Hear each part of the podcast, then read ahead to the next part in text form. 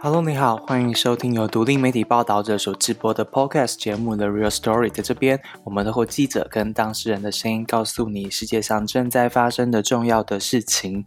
疫情来得很快，在台湾的这一两个礼拜，大家瞬间掉入了对于疫情的焦虑。随着数字的上升，我们的报道也以快速的节奏，透过脸书或是网站上面的页面，持续的进行着。在 Podcast 方面呢，我们也透过 IG 上面不停的征求大家对于新的题目的想法，还有如果你在生命当中有经历过关于新冠肺炎上面大大小小的经验，我们也都希望有机会跟你聊。聊关于疫情的节目，我们正在努力的制作当中。但是在那之前呢，我们希望提供给大家一些不一样的东西。其实我们过去一阵子呢，花了蛮多的时间制作了一个新的节目，叫做《路边摊计划》。这个计划在现在这个时间点来说，还蛮适合大家听的。主要是因为现在希望大家都能够多花一点时间在自己的家里面，在不出门的情况之下。要透过什么样的方式，可以在台湾各地听见不同的声音，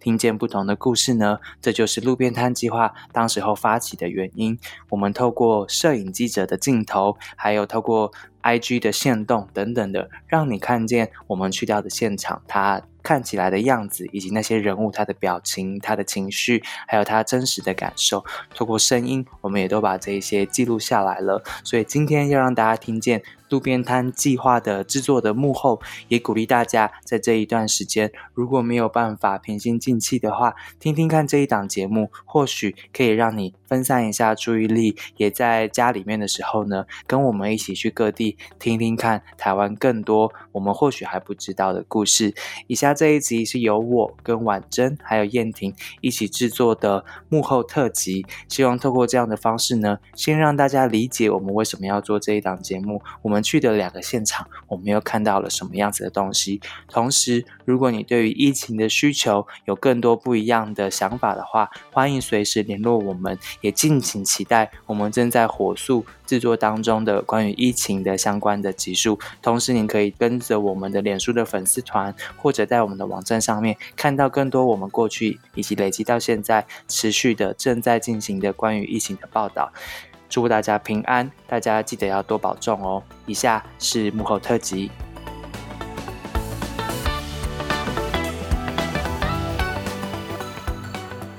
今天又是真心话小单元的时间，我是婉珍。大家好，我是志新。今天还有一位特别的来宾，他是各位听众，大家好，我是燕婷，摄影记者。今天就是要跟大家报告一下近况，跟谈一些我们在现场看到的事情。本来这些东西要留在五月十四号的时候吃路边摊、听路边摊的实体见面会，但是因为疫情的关系呢，为了大家好，所以我们很早就决定把活动取消了，有一点小难过，因为本来是要在宁夏夜市的千岁宴跟大家吃路边摊。哎，其实我蛮失望的，因为其实我们就是美其名要去场刊，不过有先去吃一波，然后就觉得哇，在这边办活动一定会很好玩，然后拍的照片应该也会很好笑，就打卡的内容应该也会很有趣。可是因为最近真的是疫情不可预测性有点高，所以只好忍痛先暂缓了这个活动。不过呢，之后有可能会在七八月的时候，我们会有其他的活动内容跟大家见面。对啊，如果安全的条件跟疫情条件允许之下呢，我们就会尽快实现跟大家见面的这个承诺。那今天我们邀请到燕婷来到现场呢，主要第一个是因为燕婷她很帅，第二个是因为燕婷她很会说话，第三是因为燕婷跟我们开始了一个新的计划，叫做路边摊计划。就为什么一个 podcast 节目需要有摄影呢？是因为我们到了现场去之后呢，我们不想要只有声音的记录，我们还需要有影像上面的记录，所以这个 project 其实有点。浩大就是由呃文字、还有影音以及声音三个部分的呈现，然后会透过我们的 IG 跟我们的网页，让大家看见真正的现场长怎样。这个合作案的开始其实蛮特别的，其实因为报道者在过去内容都有一个固定的授权的模式，就是我们的文字内容会跟其他媒体合作啊，所以有一些题目就是会同步的在其他媒体跟报道者一起刊登。那这一次这个节目呢，就是由 KKBus 主动。提出来的一个邀约，我们觉得非常的荣幸。那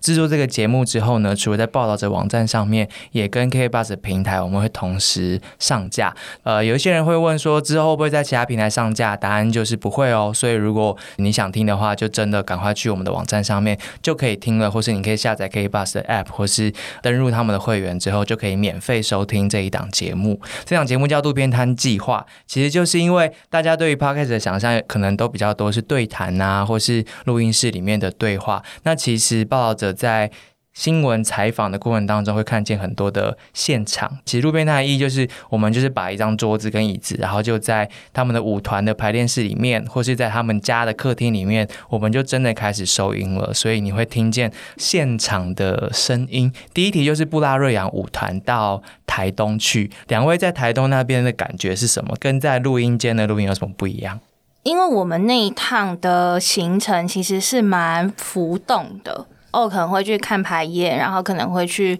跟着老师的一些行程这样，所以其实一开始在出发前，就我自己来说是有点不安啦，就是没有很确定说，哎，可不可以像一般的录音一样有一个坐下来环境，或者是哎，可不可以摆放麦克风啊或什么的。然后真的到台东之后，果然。就是有很多的变动，呃，但是那变动也是有很多很有趣的，比如说，呃，如果大家有听布拉瑞昂那一集的话，其实主要的访谈内容就是布拉老师跟两位舞者的主访谈，我们都是。架那种折叠圆桌，然后就直接架在舞台上，或者是直接架在诶他们的舞团教室的外面走道之类的。所以如果你仔细听的话，可能就会诶听到说背后可能有鸟叫声，或是那个时候诶好像下雨了，就是有那个雨滴的声音哦。旁边的团员们在那边嬉闹，有人在那边开门，有那个 k i k o 的声音。那当然有一些东西是我们后来就是捕捉到素材之后再加进去的，像是我们有跟他们一起练舞，然后就可以。知道哎，老师是怎么跟学生互动的？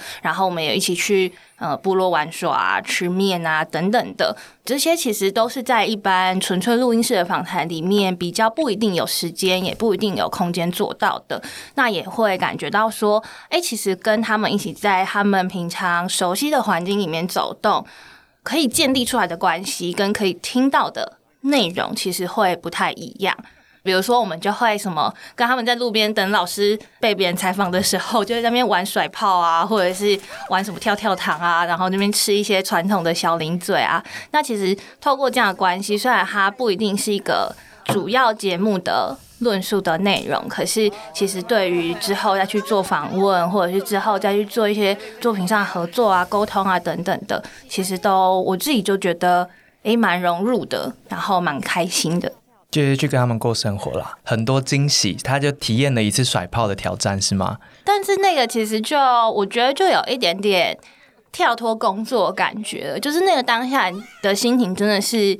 就是我想要跟他们当朋友，或是我想要更认识他们，我想去知道他们在玩什么。哎，那个东西好像很好玩，然后，然后这到底是什么？我就不，我就真的不会啊！这样，赶快讲现在买到什么东西？哇我怎么还买得到这个？哎，可是我们在那边看他们跳舞，就会觉得其实他们嘻嘻哈哈，可是一认真跳舞起来就好辛苦哦。要做那些排练，就真的蛮操的。对啊，而且他们的舞蹈有一个特色，就是要不停的跑动，不停的跑动。这其实讲到摄影，就是一般我们就是专访的时候最害怕两个约访的地点，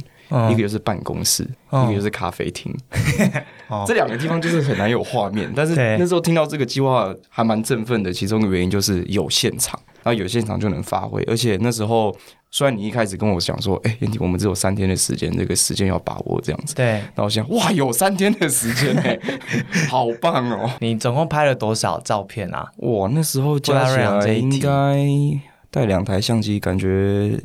三千张跑不掉，三千张对啊，然后我再选出最后的应该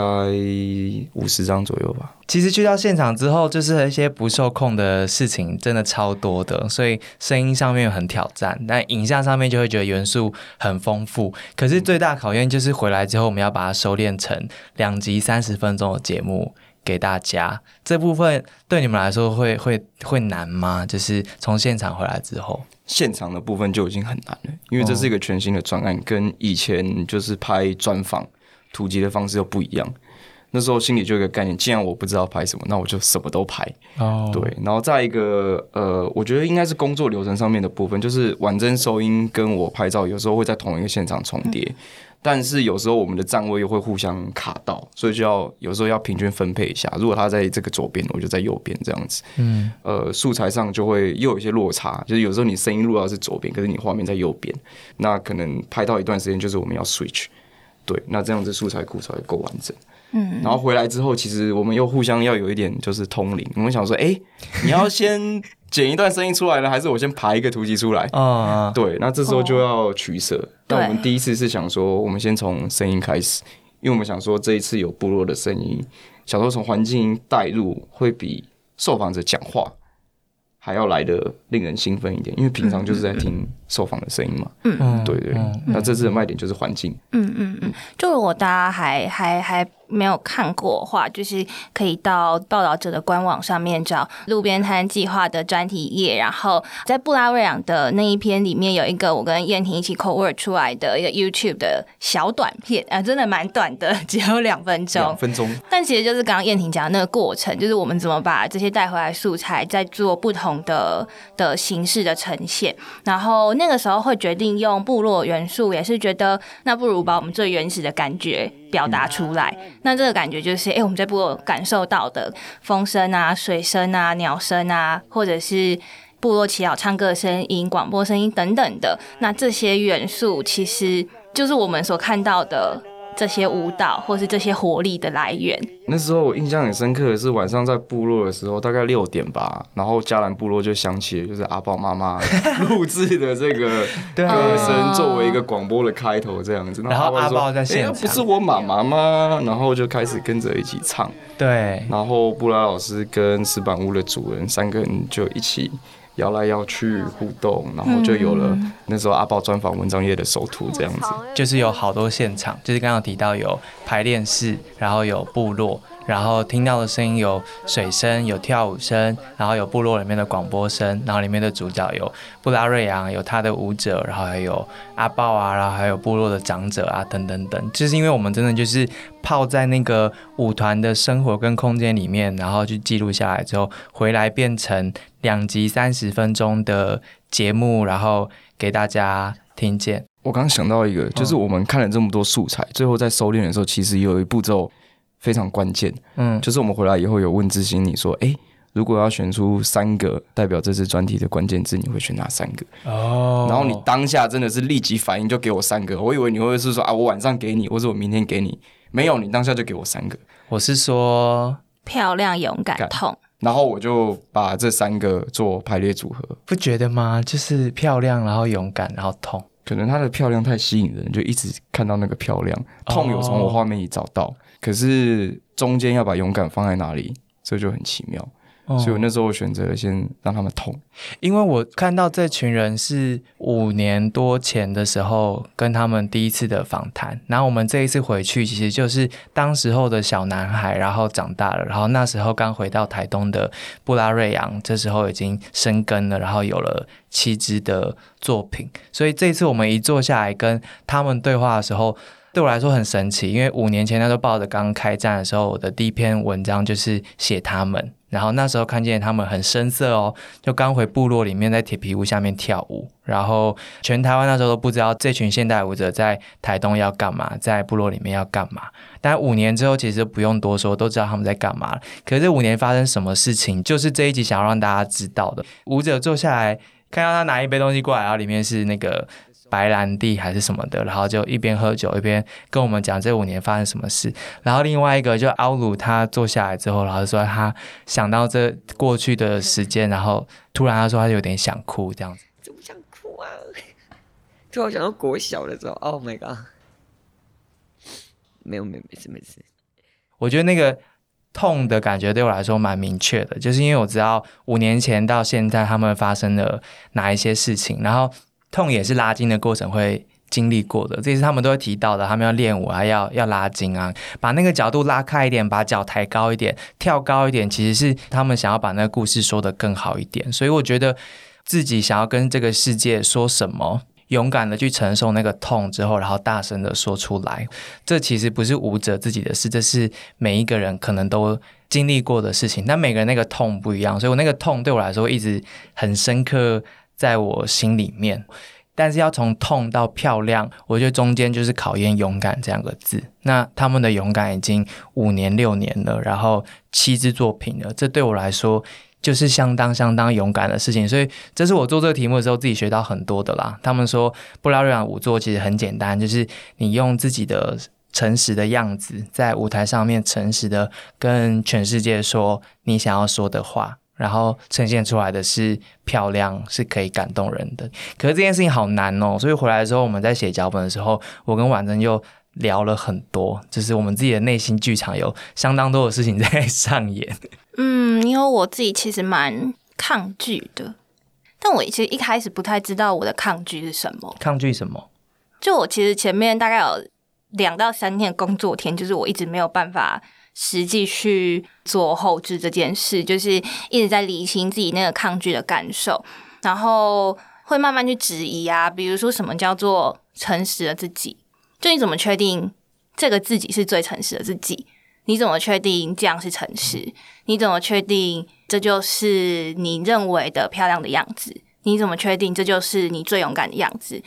你怎么定义这件事情是勇敢？然后另一方面也会不停的问自己说：那为什么要质疑别人？然后后来后来，其实最后我是觉得，诶，蛮羡慕的。呃，虽然像刚刚说到的，奥路有分享他怎么开始练舞的过程啊，或他念书的时候可能有被欺负啊，或者是像诶另外一位受访者王杰，他接下来可能要离开舞团了等等，但是他过程中回到部落有了哪些改变？其实后来我还蛮羡慕的，就觉得至少他们在遇到可能人生的一个困难或困惑的时候，他知道有一个部落。可以回来寻找，可以回来看看，然后回来之后有找到了目前这样的自己。那这个自己可能是流动的，可能五年后、十年后，如果我们可以再去 拜访他们的话，可能又会是不一样的。就想了很多这些这些事情之后，才开始去做。嗯，所以我其实也蛮好奇，说，哎，听众们或者是哎朋友们，就听到这一集节目，他们的感受是什么？就我自己会觉得说，虽然我有那个抗拒，有那个质疑，然后也有那个羡慕，他可能不是全然的只有感受而已，但是我很庆幸我自己跟这个故事、这个题目有不同的连接。嗯嗯嗯，因为我觉得他们说的这一些事情啊，如果是我第一次见到他们的时候，可能的确会蛮难理解他们在说什么的。但是因为他们用了现在用了五年六年的时间，然后七支作品，所以当他说出那个，比如说你要诚实的面对说你回台东，然后发现虽然自己是原住民的名字，可是自己对于这原住民名字后面代表什么东西，其实都是不知道的。像像这种就是其中一种诚实，就是你要诚实的看见自己其实不了解自己的认同是什么，然后又或者是你在面对这个。你的出生的这个文化的时候，你的感受是什么？你要怎么在离开了很久这个家乡的文化里面去看见自己，或是去寻找自己未来想要去的地方？这过程当中可能有很多对自己、对他人、对于这整个文化、整个社群的挑战啊、怀疑啊，然后重新看见自己啊。那这过程当中，其实很多人就会放弃了嘛，或是很多人就会觉得啊。我其实如果还有别的选择的话，我其实不用想这么多啊，就是确保我月薪啊，然后经济上面我可以就是过下去就好了，我其实不用在意这一些。但他们就直接 confront 这件事情了。对我觉得这个就是我所谓的诚实以及勇敢，因为你要诚实其实并不容易，我自己觉得啦，诚实面对自己的不足，或是诚实面对自己真正想要的东西，或是你要去承认说，哦，我之前。都误会自己了，因为我现在才看见真正自己想要的，所以我觉得这每一个看见跟行动都是一个选择。然后选择之后，如果是痛的话，你愿不愿意承担那个痛？让我感觉他们的作品啊，他们平常在练习的那个样子啊，就很多都是痛，可是他们又很快乐。哇，怎么可以？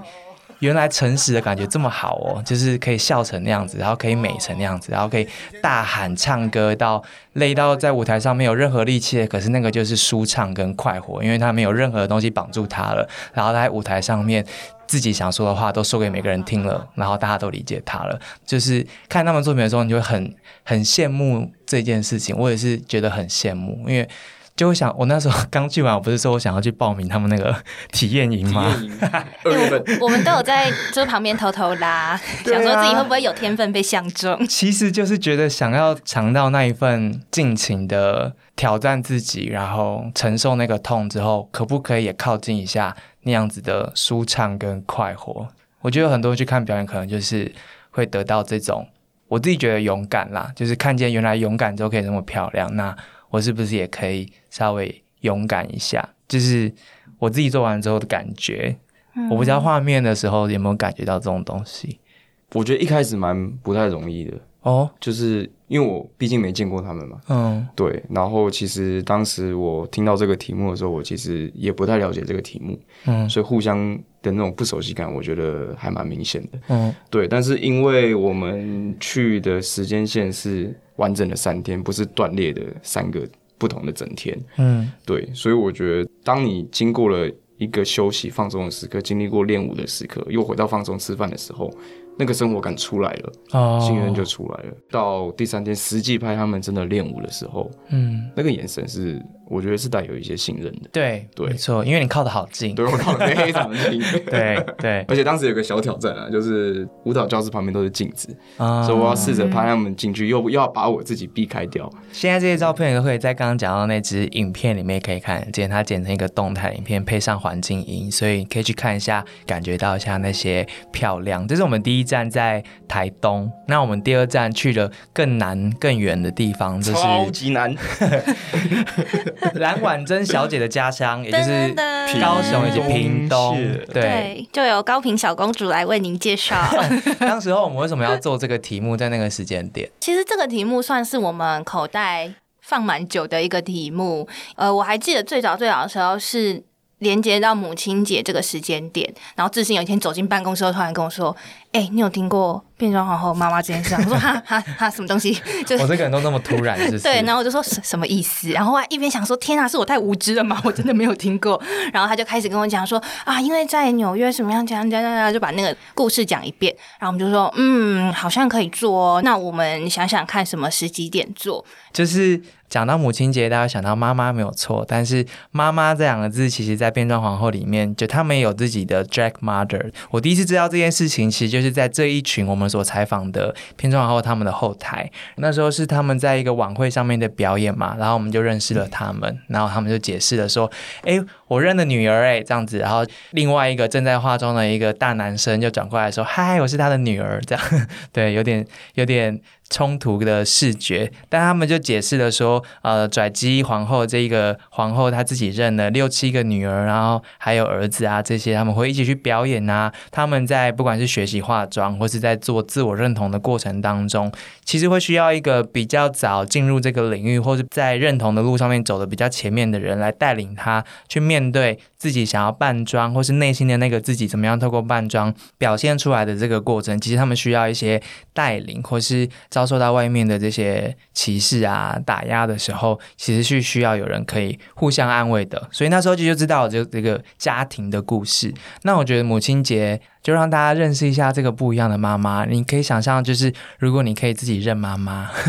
然后她会教你化妆，然后她会教你喜欢自己，她会教你跳舞，然后你们还可以一起出去表演。那这样听起来好像不错，所以我们就想说可以去一下，就不小心就入侵民宅了。真的是入侵民宅，就 是就进入到高雄，然后人家的家里，然后人家晚餐还摆在桌子上，我们就提着大包小包的东西进去说，好，就是今天要来跟大家聊聊天什么真的好失礼，我们真的好失礼。我们走进人家家里面，然后人家还为了我们要打扫整个家里面，然后林燕婷还冲进浴室拍人家化妆的样子。没有，但他同时也有谢谢我们说，其实我们平常不太打扫，要是不是你们来，我们也不会打扫，就不会扫了请你们多来几次，一个月来一次。好，我们以后常去有一下拽机，如果你有听到的话，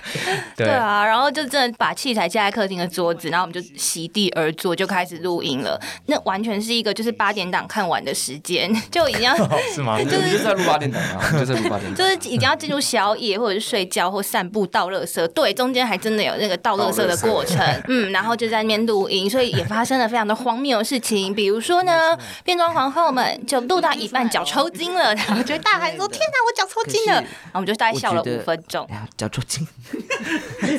好好突然，我也我也吓一跳，三秒，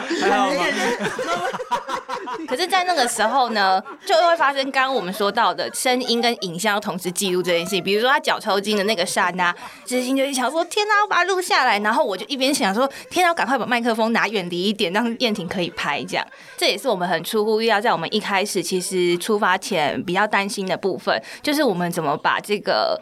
母女的关系、家庭的关系，就是用影像跟跟声音可以。呈现出来这种温馨连结的感觉，结果没想到都在那个瞬间全部发生。突发新闻，你就像那个人体行车记录器，耶，就是哒哒哒哒，对，各种镜头都有。我们下次就直接装 GoPro。那我想追问一下，请问这个生活发生在屋顶的部分是？屋顶的部分是我我觉得，呃，台湾的屋顶其实是一个很迷人的地方，可能它充满顶架，可能它有堆放很多东西。那我觉得大部分的人其实他们都不是很了解自己家屋顶长什么样子。然后我是因为自己搬出去住之后，我才开始喜欢往屋顶跑。然后那时候我就是在场看的时候，也就是你们录音的时候，我就很大胆的，就是往楼上走。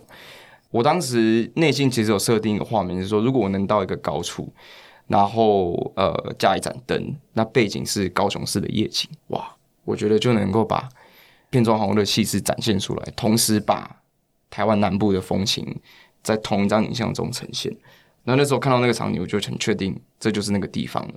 那当录音结束的时候，我就下去就问了皇后以及就是皇后的女儿，就说：“哎，你们那个楼上屋顶一定有之前常去？还 没有啊？谁会想去那里啊？从来没有去过。”然后说：“那我带你去玩。”他说：“嗯，这样子好吗？”我说：“嗯，你可能会错失高雄最美的夜景。”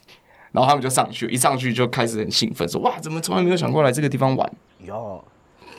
月光下的你，哦，刚好有有月有月亮。是否在寂寞夜里？我觉得，当你有一个开始在玩的感觉的时候，那个影像出来的张力是最强的。我觉得，其实这一组皇后，除了一开始有点紧张之外，就他们都在玩呢。我觉得这这一题，我觉得蛮精彩。我反而是我们自己一开始，我自己来开始有点紧张。其实我也蛮好奇，他们对记者有哪些想象的？记者长得好生活，你是在说谁？我说我，我说我，谁比较生活？你说看看啊。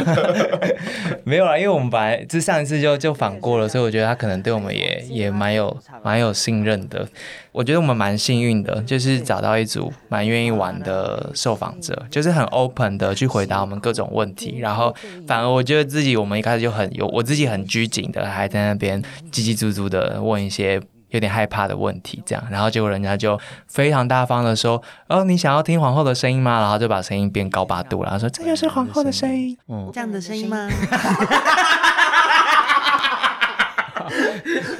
东西，一些政治不正确的话，他都怕我们不小心碰撞他们的底线啊。但他们完全大方的，后来才知道，他们可能从过去到现在这几年间，任何可怕的话，可能都听过了。但他们就觉得没有在怕这些各式各样的问题，所以我们后来隔天跟他们去屏东采访的时候，就看见他们真正从家常的那个 那个邻家男孩的 look，然后变身成皇后的过程。我们从早上九点就去拍嘞。对，然后去了之后，就其实除了我们前一晚认识的拽鸡宝贝跟小花之外呢，就还另外来了两位皇后，是麻将水晶跟 Rico，就是那个现场真的就是。打仗一般，对变装好辛苦，好多道具哦。对，因为他们很一人一两个行李箱，然后行李箱都要是摊开的，然后里面有一两套衣服，还有一大盒的那个彩妆盒。必须说实话，就是完全比我自己比你多，是不是？要多，我内心每次他每画一笔，我内心都想说好惭愧，就是 我从来不会画眼妆，然后因为那真的是像艺术一样哎，最后那个层次之多，嗯，就是。真的是一层一层，然后是有渐层的。比如说，如果大家有看我们的照片集的话，有一位变装皇后叫 Rico，然后她那个眼妆是红色、粉红色、紫色，一层一层一层的画，光那个眼睛可能就画半个小时、一个小时有。我觉得你可能要四个都点名哦，不然他们会吃醋。哦，是这样子，不好意思，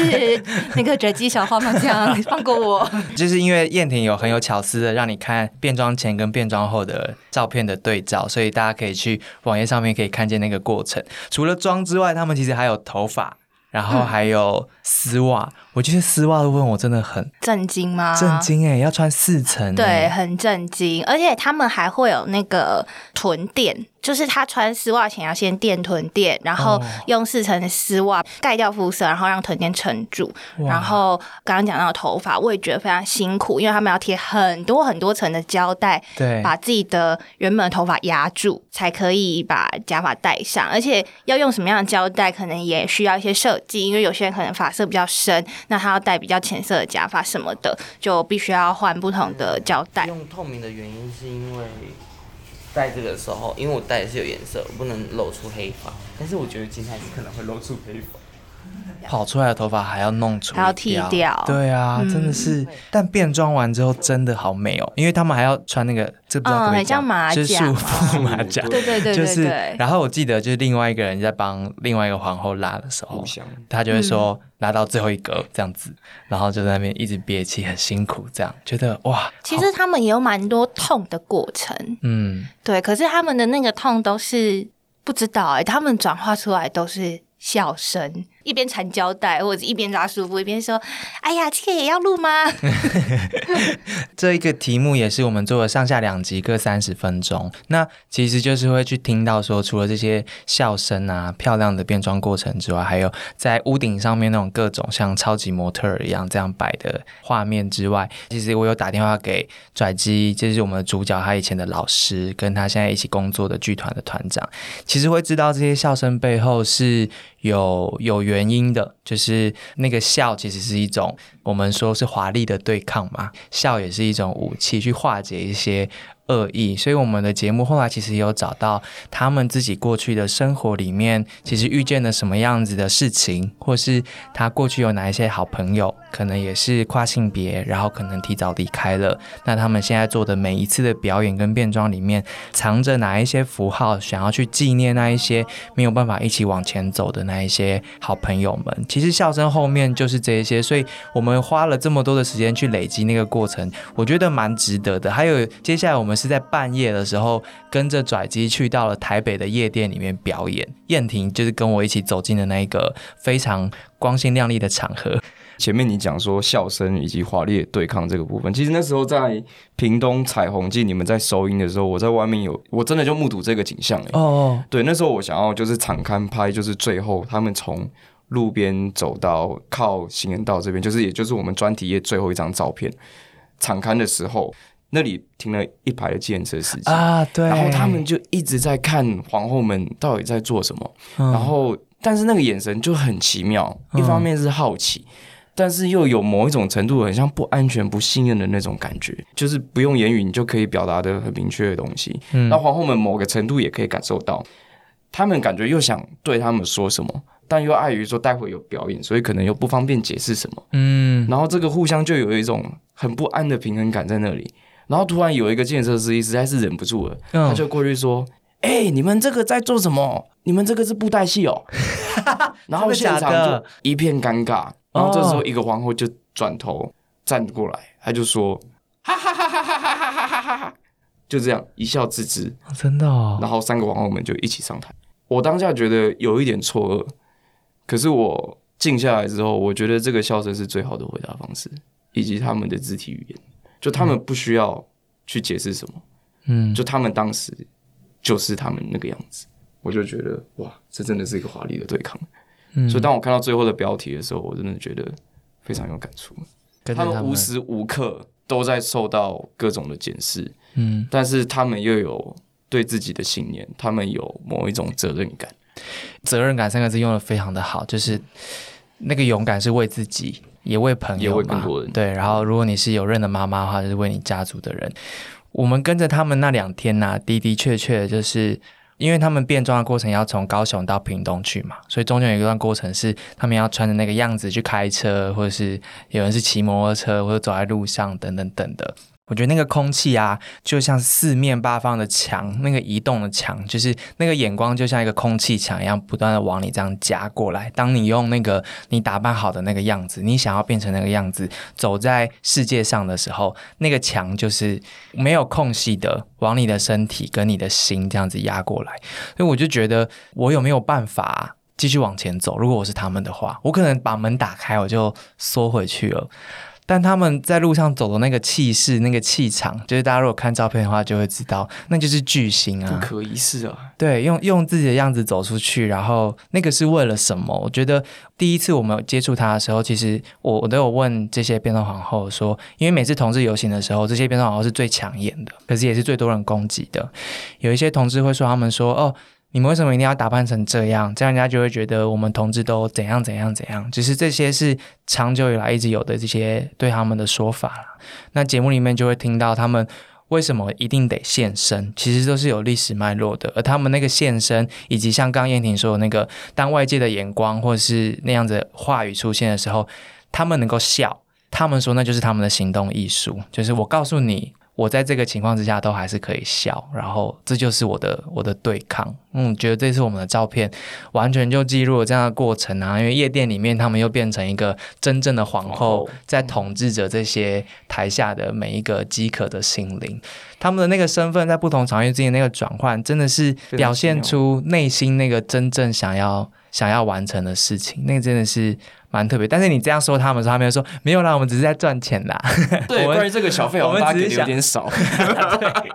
怎么会抛上来是一张百元钞，不是千元钞？对啊，他们做喜欢的事，但是要要很勇敢的做喜欢的事。反正以后一定要去请他们帮你画一下那个妆。哎，我很想学习，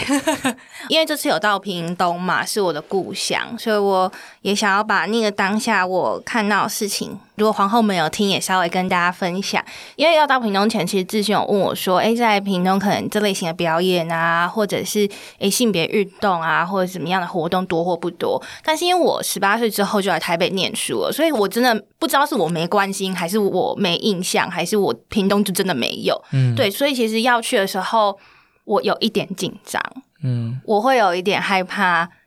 我的故乡是不是很多人？的眼光会不一样哦，近乡情更就是我我我我很相信我的故乡是友善的，但会不会其实有很多的不理解是没有机会理解，所以在那个现场可能会听到或看到呃我比较不想要看到的事情。但是那一天其实我蛮意外的，蛮多蛮多路过的，不管是爷爷奶奶、爸爸妈妈或是小朋友，就大家其实。就算不真的了解，或是没有真的接触过，可是都还是表示愿意理解，或者是觉得哎，真的很漂亮，哎，这个表演真的很好看。我那个时候觉得哇，其实有时候那些凝视并不一定是可怕的，对。然后我当下就觉得啊，蛮开心的。然后后来其实这一集播出之后，我妈妈自己有打电话跟我讲一个小故事。然后虽然那个小故事可能跟这集没有什么太大的关系，他只是纯粹跟我分享。他就说：“哎，其实你知道我们村子里面哦，那个村子真的很小，就是公车四十分钟才来一台的那种，然后没有便利商店。然后他就说：你知道我们村子里面其实有一个跨性别的人吗？然后他是呃女生，可是他喜欢打扮成男生的样子。我说我真的不知道，没有遇过。嗯，我就说那你们。”大家都知道吗？他说我们都知道啊，因为我们都知道他是哪一家的小孩，然后我们也知道他原本是女生，然后只是穿的很中性，可是他就跟大家一如往常相处啊，对大家很友善，所以大家还是跟他相处的很好。嗯，而且他最近结婚了，他娶了另外一个女生。哇！我说，所以连我阿妈也知道，我阿妈已经九十了。他说知道啊。我说那你们觉得怎么样？他说其实我们都觉得很好啊，过得开心很好。所以我就觉得啊，这次做这个题目，然后我家里跟我分享这个故事，然后我看到哦，原来呃，我生长的地方看待可能跟我们比较不一样的呃认同的人，或是不同生长过程的人，大家都是互相拥抱的。我觉得也是我做这个题目很大的收获。嗯嗯。刚才有一段真的很想给婉珍拍拍手，因为我回想到那时候在彩虹季的现场的时候，嗯。我们那时候就是在玻璃外面，就是看到真的是很多人在那边围观。嗯。对，那有火车站嘛，人真的是人来人往。的。那时候我记得就是你想要去递那个收音的麦克风，可是你又有点害怕，又退缩，哦又前进，又退缩。嗯。对，但那时候就是可能就是因为这种尴尬，所以收不太到声音。嗯那我记得那时候自信就是还想要就是推你一把这样子。嗯对，那我就觉得说，其实呃，如果我们光看那个现场的话，我们真的只能从他们的表情、他们的眼神去猜测他们的感受。在猜测的时候就有不确定性，可能他觉得哦很负面，哦也许很正面，你就不知道那个声音到底是什么样子。嗯嗯嗯，对，可是去问出他们的声音，嗯然后做出这么一集，嗯让大家都知道说，原来我们真的不能只去靠猜测，嗯去想人家到底对你有什么样的界定。嗯对，那我觉得对于变装皇后，对于更多的同性恋者，就是我觉得这是一个非常重要的事情。嗯嗯，对啊，我觉得你们这个讨论啊，非常非常棒诶，我我觉得感触有点多，因为这就是为什么变装皇后他们说他们必须要亮相，他的那个亮相啊，就可以让这个大家都避而不谈，或是不知道对方的态度是什么，或是其实不知道自己心里面那个认同有没有办法活存活在这个世界上，这一切的不知道，这些问号，就是得靠着有人敢站出来亮相。那些问号才有办法被说出来，或者才有办法被沟通。如果没有人愿意亮相的话，这些东西就都不存在，就是大家会以为不存在。就像婉晨会觉得我们我们村子可能大家对这些都没有办法接受，所以你想，如果那个女生她没有坚持下去，可能大家也都不知道什么是不同的性别认同，然后也都不知道其实他们也不会做坏事啊，也不会伤害你啊，也是一个好邻居啊。大家还是可以互相祝福彼此，一起过生活啊，等等。刚刚的那种完整想要回家，然后呃对家乡的不确定感啊，大家可以想一下，那个是多元性别认同每一天在过的日子。我今天出门之后，我不小心表现出了跟我的这个生理性别不太符合的特征，或是表现方式，或是我的性别性倾向，我自己的认同跟我生出来的性别不一样的时候，我其实无时无刻都在担心着这环境有没有办法接受我们。那个就是我们的日常，从小到大的日常。所以，如果没有一个地方是让我有安全感的去认同我自己，或是相信我这样是 OK 的话，我可能这辈子就是就这样子死去了。那个是我们在做这个题目的时候想要强调那个妈妈这个概念，其实很重要的一个根源。它给了一个有安全感的地方，或是一个人，或者是一个电话号码、一个群组，你有一个地方可以说你真正想说的话。我们访的人，这些都是幸运的了，就是他们是可以站出来、可以被听见的。还有太多太多太多的人，他们是找不到这个 house，找不到那个群组，找不到一个电话号码，然后就说：“哎、我其实我感觉到我自己跟大家以为的不太一样，我不知道这样 O 不 OK。”那个就是多元性别者的的日常生活，大概就是这样。这也是。为什么我们做这个题目的原因，就是去看这一些愿意亮相、勇敢亮相的人，他们怎么亮相？亮相之后，社会出来的东西是什么？我自己有分享在就是脸书上面，就是我从这个过程上面得到的东西，然后有被一些人分享啊。那有些人看了之后，就会觉得他要跟拽鸡一样勇敢出柜。我记得我就是看到有个朋友就是回复之后，我就打电话给他，就跟他说：如果你的爸爸妈妈没有准备好的话，请你先忍耐，想一下，不要冲动。我们做这个题目，并不是一定要 push 每一个人都亮相，不是说一定得亮相，一定得怎样，或是我们没有一定要大家怎样怎样怎样，没有，就是先把自己过好就好。那你跟身边的人的关系，然后你想要用什么样子表达自己，你想要让自己在什么空间里面被什么样子的人认识，这些全部都是自己可以决定的，没有对跟错。所以，如果大家有听到的话，我这边想要强调一下，并不是说我们凸显的这一些有空间、有能力、有那个安全感得以亮相的人的故事之后，就是说你每一个人都得亮出你真正的样子才行。不是的，那个是一个很幸运的少少数人，或许才有机会可以达到的事情。但如果这个社会是越来越多人可以接受这样彼此自己的话，或许大家的害怕就可以不用这么多。这一集的真心话真的都好内心哦，因为我们做路边摊计划下去采访，可能都真的是跟受访者相处了很久，所以对我们来说，它就像一个在台湾不同角落去找生活里面大家在得到什么新的想法，然后他们的生命里面怎么让自己过得更平静、更快乐一些的各种方法跟故事。所以今天我们花了一整集的时间，因为我们想应该还有很多人还没有去，还没有时间去听这一些，所以这个礼拜呢，就先做一个这样的 intro，大。大家记得去听，告诉我们你们从他们的故事跟台湾不同角落里面看见什么？你觉得在生活里面蛮实用的一些新的心得，然后记得在我们的网站上面看燕婷拍的照片。记得 follow 我们的 IG，因为 IG 线动上面会有精彩的图文故事。真的，对，会配现场的动态的影像跟音乐，还有文字等等的，所以好好的 follow 我们。我们下次见，拜拜，拜拜。